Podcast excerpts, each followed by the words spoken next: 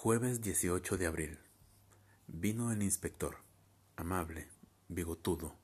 Nadie hubiera pensado que fuese tan cargoso. Empezó pidiendo datos del último balance y terminó solicitando una discriminación de rubros que figura en el inventario inicial. Me pasé acarreando viejos y destartalados libros desde la mañana hasta última hora de la tarde. El inspector era un primor. Sonreía, pedía perdón, Decía, mil gracias. Un encanto de tipo. ¿Por qué no se morirá? Al principio estuve amasando mi rabia, contestando entre dientes, puteando mentalmente. Después la bronca se dio paso a otra sensación. Empecé a sentirme viejo.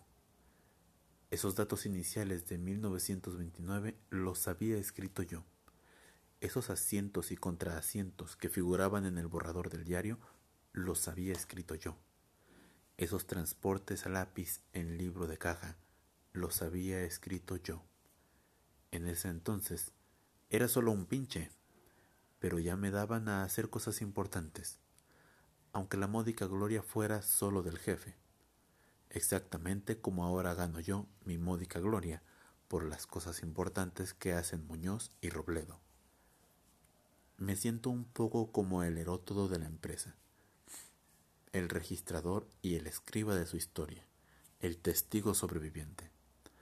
25 años, cinco lustros o un cuarto de siglo.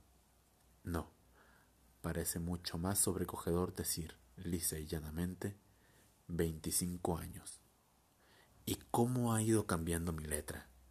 En 1929 Tenía una caligrafía despatarrada. Las T minúsculas no se inclinaban hacia el mismo lado que las D, que las B o que las H, como si no hubiera soplado para todas el mismo viento. En 1939, las mitades inferiores de las F, las G y las J parecían una especie de flecos indecisos, sin carácter ni voluntad. En 1945, empezó la era de las mayúsculas. Mi regusto en adornarlas con amplias curvas espectaculares e inútiles. La M y la H eran grandes arañas con tela y todo. Ahora mi letra se ha vuelto sintética, pareja, disciplinada, neta.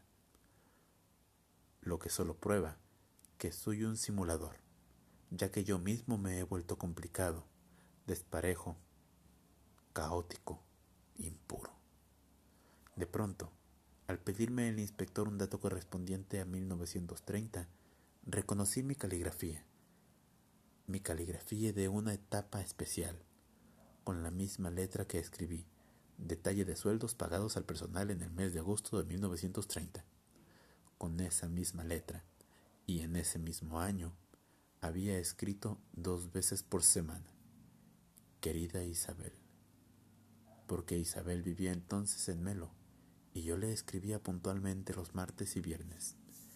Esa había sido, pues, mi letra de novio. Sonreí arrastrado por los recuerdos, y el inspector sonrió conmigo. Después me pidió otra discriminación de rubros.